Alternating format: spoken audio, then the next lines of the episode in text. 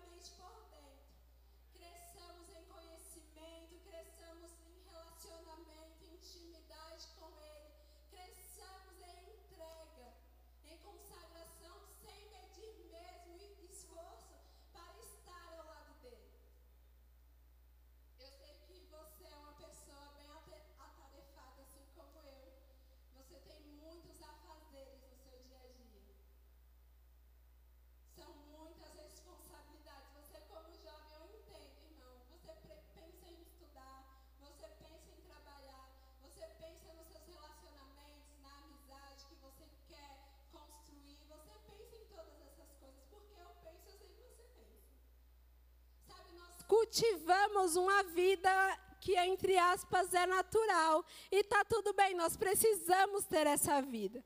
Mas existe algo superior que é a nossa vida espiritual. Que é a, no, que é a, a, a nossa verdadeira vida, a vida que nós vamos ter na eternidade, que já começou. Amém? A nossa eternidade não vai começar no céu, a nossa eternidade já começou. E as decisões que nós tomamos hoje decide como serão os nossos dias lá. Então, se você tomou a decisão de aceitar Jesus e reconhecê-lo como seu Salvador, você tomou a decisão, irmãos, de dar um passo de fé, só que um passo não é o suficiente. Você foi chamado para dar outros passos, correr uma carreira, como Paulo diz. Chegar em um lugar, chegar em um alvo, e existe algo preparado para mim e para você. E sabe, o Senhor falando para a igreja de Laodiceia, eu quero que vocês abram comigo lá em Apocalipse.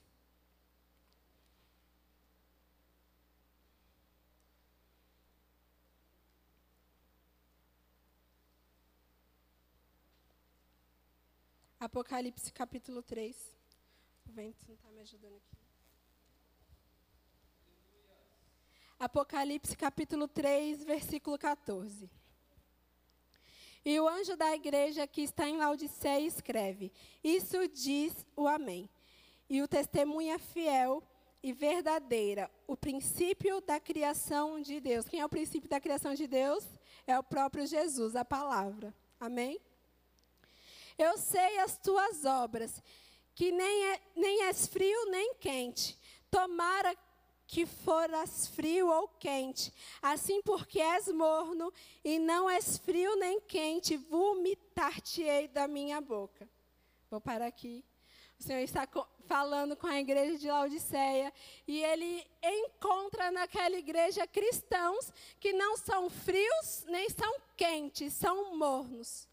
São cristãos que estão ora estão andando bem, caminhando bem, ora estão caminhando mal, indo para caminhos que não condizem com os princípios da palavra, indo para lugares que não condizem com a conduta cristã.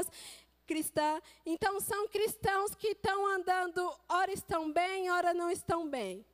Ora querem cumprir o propósito, ora não querem. São atemporais se movem por aquilo que estão sentindo. E sabe, a Bíblia nos ensina que a fé é uma firme convicção Nós não vemos para crer, nós não sentimos para, que, para crer. Nós sabemos o que a palavra diz e por isso nós cremos. Fé é uma firme convicção. A fé nos mantém inabaláveis, independente da situação. Então eu posso dizer assim que a igreja de Laodiceia ela andava sem fé. E sabe, tudo que não provém de fé é pecado. Tudo que não vem de fé desagrada ao Senhor. E foi por isso que o Senhor disse que ele vomitaria eles da própria boca dele. Porque a falta de fé, a incredulidade não agrada o nosso Pai, não agrada o nosso Senhor. Nós precisamos ser firmes e constantes quanto à nossa fé crescer em fé, saber o que o Senhor diz ao nosso respeito. Se nós ficarmos, irmãos, ouvindo muito as notícias, ouvindo informações, ouvindo o que todo mundo está falando por aí, eu sinto te dizer: ora você vai estar bem, ora você vai estar mal. E isso não vai agradar ao Senhor. Uma vida de fé nos faz permanecer firmes naquilo que nós cremos. Nós não podemos ser inconstantes quanto à nossa fé. E eu estava orando por vocês por esses dias e o Senhor me disse isso, Maiara, esse é o ano de crescimento. E eu falei, Senhor, eu creio nisso. Eu creio que os números vão dobrar, muitas pessoas vão chegar. Eu creio nisso, mas o Senhor ministrou algo no meu coração. O principal crescimento que vai acontecer durante esse ano é um crescimento por dentro. Coisas serão ajustadas, o Senhor vai alinhar os nossos passos, porque de fato Ele deseja que a gente caminhe por uma vereda justa, reta. Nós não podemos ficar inclinados às coisas desse mundo. Nós não podemos dar ouvido àquilo que Satanás está colocando diante de nós. Como a palavra diz, de fato o mundo tem muitas vozes. Mas a palavra também diz que a voz do Senhor é como um trovão. E sabe, a voz de um trovão, irmãos, eu, às vezes tem gente que tem medo de trovão, né? Mas o trovão, ele estremece o lugar. O trovão traz esse temor mesmo, porque é um barulho estrondoso. E essa é a voz do Senhor. Sabe quando nós não vamos ouvir a voz do Senhor? Quando nós mesmos taparmos os nossos ouvidos. Quando nós mesmos negligenciarmos ou deixarmos de lado aquilo que o Senhor diz em Sua palavra, porque o Senhor não deixa de falar. Se Ele quisesse, irmãos, te dar um tempo de silêncio, Ele não teria deixado a palavra dele. Porque enquanto você medita na palavra, enquanto você lê a palavra, você sempre está escutando o Senhor. Então não venha me dizer que o Senhor não fala, porque eu sei, Ele fala em todo tempo. Amém? Ele sempre tem para nós uma direção. Eu não sou mãe ainda, mas pensando na minha mãe, eu acho, eu acho difícil não. Na verdade, a minha mãe, ela não me deixaria sem direção. Ela não me deixaria perdida. Se eu ligasse para minha mãe e falasse, mãe, eu estou perdida em tal lugar, me ajuda a sair daqui. Mesmo que ela não soubesse, irmãos, como me tirar daquele lugar, ela iria ao meu encontro para me resgatar. Sabe, então, como a gente pode pensar a quem de Deus? Deus, ele é soberano em amor. Então, se por um acaso você se encontra Senhor, o que, é que eu faço agora? Qual é o próximo passo? Para onde eu tenho que ir? Se o seu pai terreno sabe te dar boas coisas, quem dirá o Senhor? Sabe, ele tem uma direção, ele tem um caminho específico para mim, para você. Então nós não podemos pensar que Deus, sendo criador dos céus e da terra, terra, Criador dos céus e da terra, deixaria a humanidade perdida. Se ele quisesse assim, irmãos, ele não teria enviado Jesus. Ele teria deixado Jesus lá com ele e estaria tudo certo. Mas ele não quis. Ele quis encontrar a humanidade, dar um propósito, dar um sentido, uma razão dá um motivo para nós prosseguirmos. Foi por isso que ele enviou Jesus. E ele envia Jesus fazendo milagres, realizando prodígios, expulsando demônios. Ele envia Jesus como um sinal, uma demonstração daquilo que nós devemos fazer, daquilo que nós devemos cumprir nessa terra. Ele que diz: Ei, vocês farão obras como essa e farão obras ainda maiores.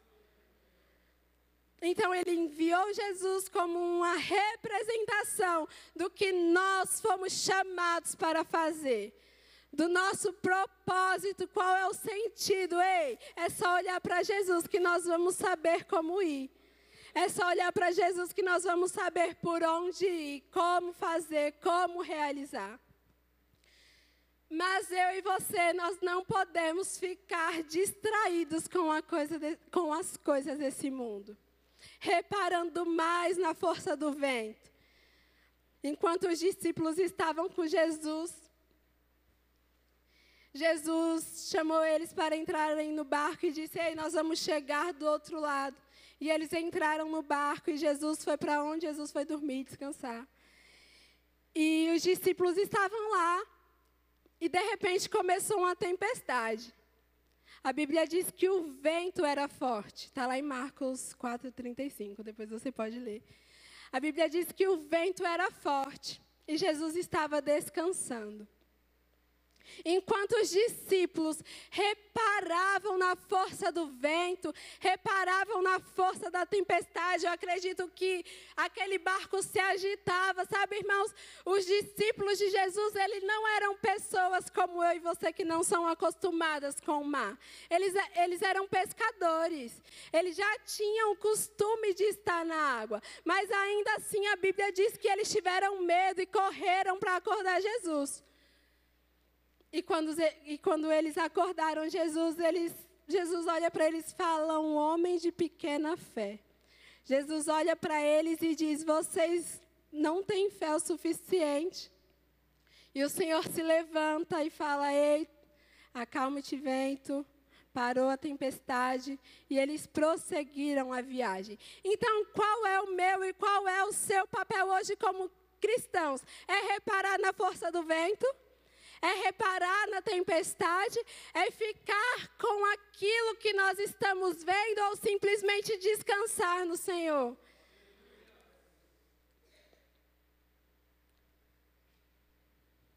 Nós podemos descansar no Senhor, independente do que esteja à nossa volta. Nós podemos permanecer inabaláveis por causa da palavra. Se o Senhor deu uma palavra, eu quero te dizer, ela só pode acontecer. Porque Ele é fiel para cumprir. Ele não é homem para que minta, nem filho do homem para que se arrependa. Então, se o Senhor deu uma palavra, a palavra é e ponto final. Não existe vírgula sobre a palavra do Senhor. Não existe um meio termo, a palavra é e ponto.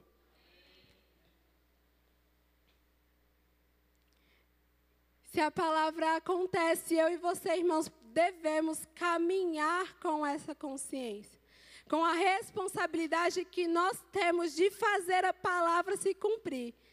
Amém? Então, se o Senhor diz para você, a ordem é chegar do outro lado, eu quero te dizer que, independente do que esteja acontecendo do lado de fora, e até mesmo do lado dentro, a agitação no nosso interior, independente de tudo isso, dos nossos sentimentos, emoções, do, do, das nossas angústias, nós podemos entregar ao Senhor e confiar e descansar no Senhor.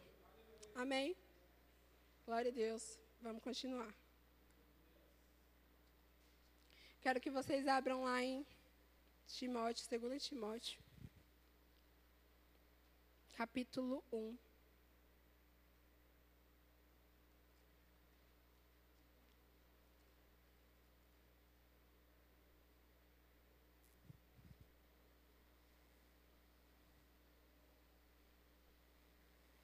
Capítulo 1, versículo 6.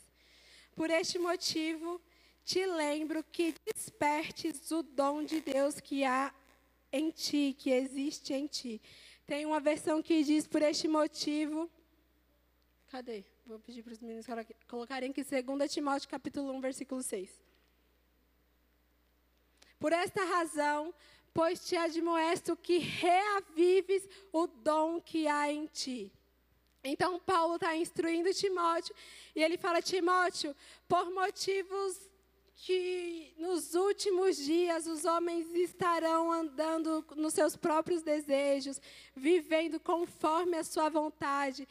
Eu te admoesto, te ensino que você reaviva, reaviva o dom que há em ti. E sabe que reavivar o dom que há em ti, essa palavra reavives, é literalmente colocar brasa ou acender a chama do dom que há em nós, do dom que no caso ali Timóteo. Mas existe um dom que há em mim, que há em você. E o Senhor deseja, irmãos, que eu e você estejamos dispostos a acordar todos os dias para reavivar ou reavivando o dom que há em nós reavivando aquilo que queima no nosso coração, reavivando o senso do nosso chamado para nós cumprirmos no, o nosso propósito. Assim como, assim como Paulo instruiu a Timóteo, nós podemos tomar isso como exemplo para as nossas vidas. Não só podemos, como devemos acender a chama daquilo que queima no nosso coração. E sabe, se você ainda não sabe, Senhor, eu não sei o que eu fui chamado para fazer, qual propósito eu tenho. Irmãos, comece dando pequenos passos. Aquilo que te deixa indignado, aquilo que te deixa inconformado. Existem pessoas que estão inconformadas de verem pessoas na rua. Existem pessoas que estão inconformadas de verem crianças sendo vendidas.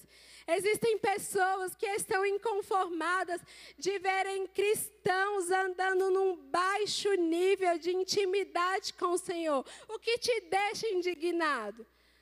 Sabe, se incline para essas coisas e comece a pensar o que você pode fazer para mudar. Qual passo você pode dar para ajudar? Não somente ficar inconformado com os braços cruzados, mas se mover nesse sentido.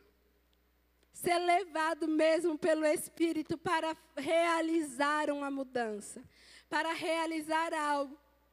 E eu quero te dizer, você faz parte da geração que antecede a volta de Jesus. Nós nunca vimos, irmãos, em tanto tempo aqui na terra, desde que o Senhor veio, tantos sinais se cumprindo, tantas coisas acontecendo. Nós percebemos que, que as coisas estão chegando assim na reta final. E sabe, se nós ficarmos inconformados com os nossos braços cruzados, nós seremos salvos e ficaremos inconformados sem ter feito nada sem cumprir o que nós fomos chamados para fazer. Eu amo que Paulo diz que ele completou a carreira, que ele guardou a fé dele. Ele cumpriu aquilo que foi designado a ele. Ele começou, continuou e concluiu. E é por isso que vocês cantaram aqui: Eu não vou retroceder, pode vir o que vier. Porque o Senhor não deseja que nós retrocedemos. Nós não podemos dar um passo e dar dois para trás. Amém? Então, se algo te deixa inconformado, inquieto, peça ajuda ao Espírito Santo, ele é o seu ajudador. Amém? Ele está presente em todos os momentos para te ajudar a se levantar, para te ajudar a se erguer e falar: epa, tem muito mais para acontecer. Não é o tempo ainda, não é agora que você vai parar. Amém? Glória a Deus. Eu quero que vocês abram lá em Mateus 9.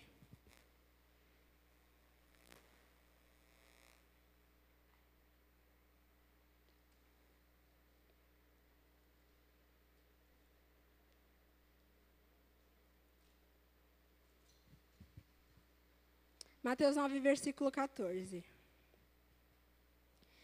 Então chegaram ao pé dele, os discípulos de João, dizendo: Por que jejuamos nós e os fariseus muitas vezes, e os teus discípulos não jejuam? E disse-lhe Jesus: Podem porventura andar tristes os filhos das bodas enquanto o esposo está com eles? Dias, porém, virão em que lhe será tirado o esposo, então jejuarão. Ninguém deita remendo de pano novo em veste velha, porque, se, porque semelhante remendo rompe porque semelhante remendo rompe a veste e faz-se maior Eita, e faz maior rotura. Nem se deita vinho novo em odres velhos. Aliás, rompe-se os odres e entornam-se entornam os vinhos. Os odres estragam, mas deita-se o vinho novo em odres novos, e assim ambos se conservam. Amém? Aqui Jesus ele está falando uma parábola e nós sabemos que a representação do noivo é o próprio Jesus. Então, ele, Jesus ele é indagado, ele fala: Olha, nós jejuamos, os discípulos de João jejuam. Na verdade, os discípulos de João indagaram ao Senhor: Nós jejuamos e os fariseus jejuam. Por que os seus discípulos não jejuam? E Jesus responde: Pode enquanto a festa está acontecendo, os convidados não aproveitarem a festa, não comerem, não participarem do que está acontecendo. Mas dias chegarão em que eles jejuarão, quando o noivo, quando o esposo lhe será tirado. Então nós sabemos que esses dias já chegaram, Jesus já foi tirado. Amém? Então existe uma responsabilidade minha e sua hoje de nos entregarmos a esse propósito, a esse chamado do Senhor. Mas sabe, o Senhor continua dizendo: se você ganhar uma roupa nova, você vai cortar um pedaço dessa sua roupa nova e colocar na sua veste velha? Com certeza não, você vai usar a sua roupa nova como ela está. Então nós sabemos que nós já nascemos de novo. O Senhor já já nos chamou para esse novo nascimento, não um nascimento natural como ele ensinou para Nicodemos, mas um nascimento da água e do espírito. Nós nascemos de novo, o Senhor tirou as nossas vestes antigas. Ele tirou as nossas velhas roupas, as cinzas que estavam sobre nós, o Senhor tirou e nos deu uma nova veste, uma nova vida, uma nova veste de louvor.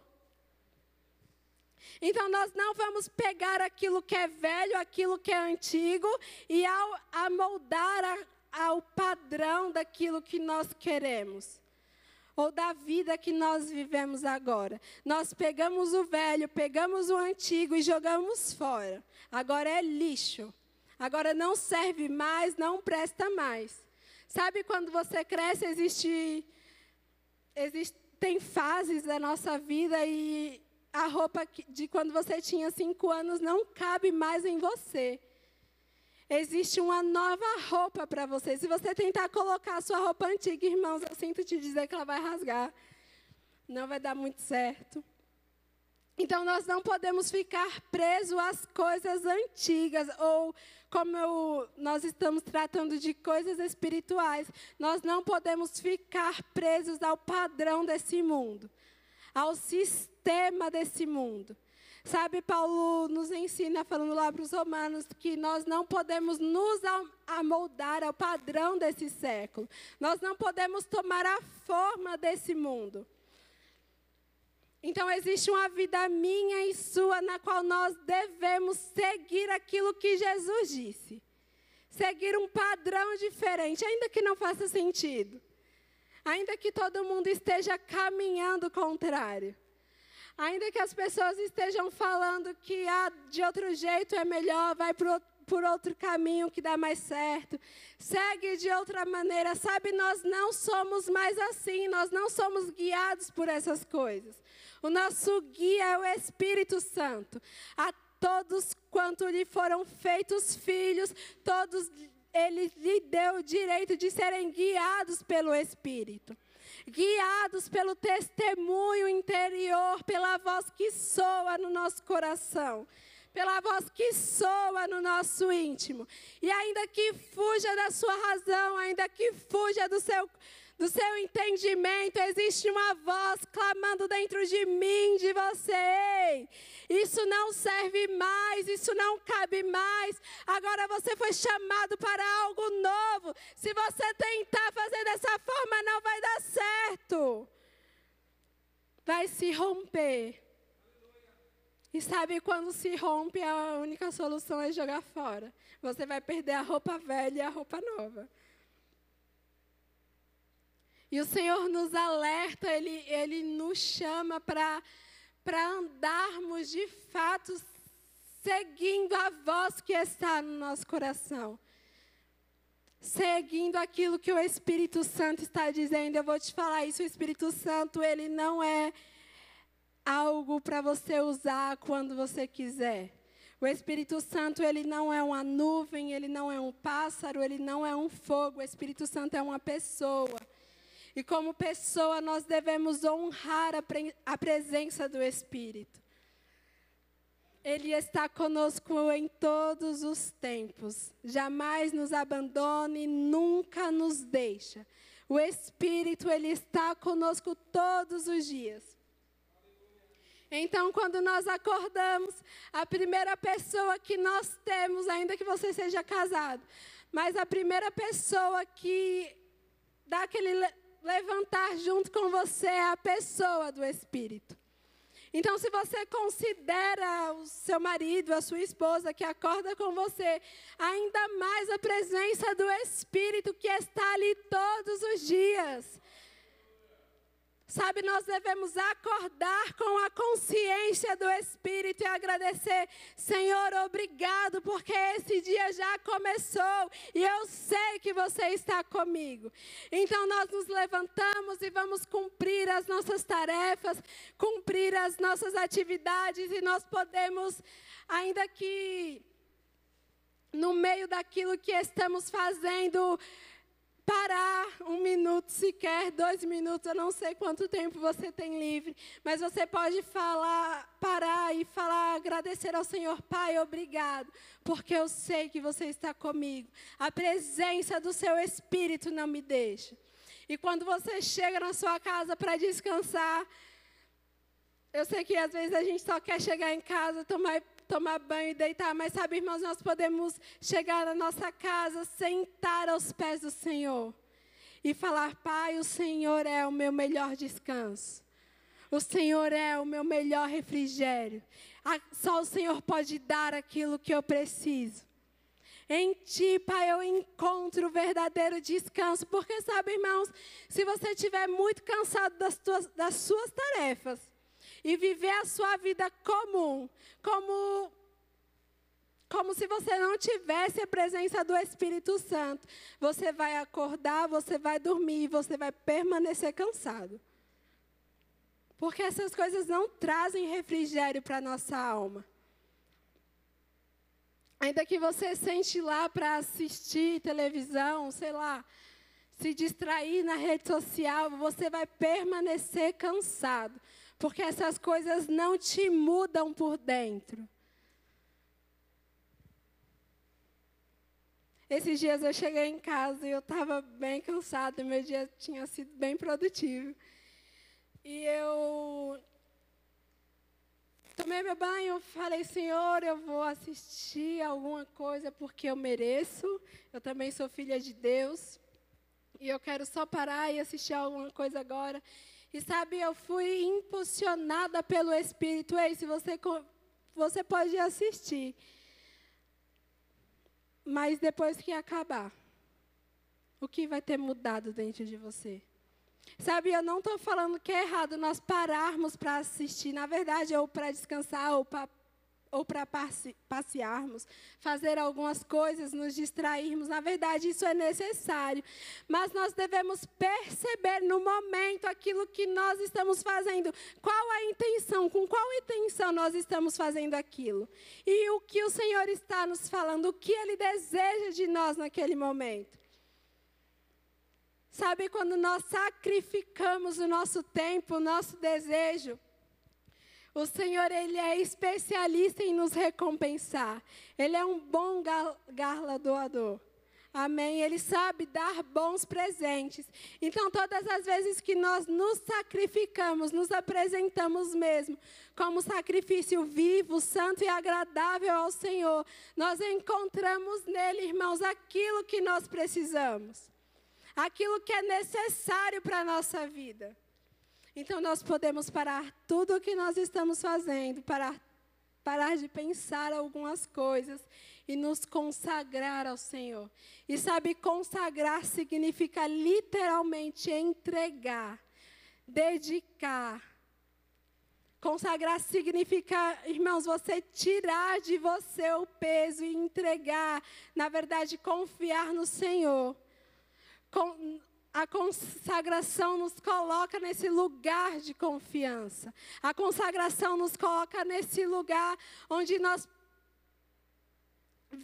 passamos a viver uma vida totalmente dedicada a Ele, totalmente entregue a Ele. Eu vou pedir para os meninos subirem. E eu quero que vocês façam uma oração junto comigo.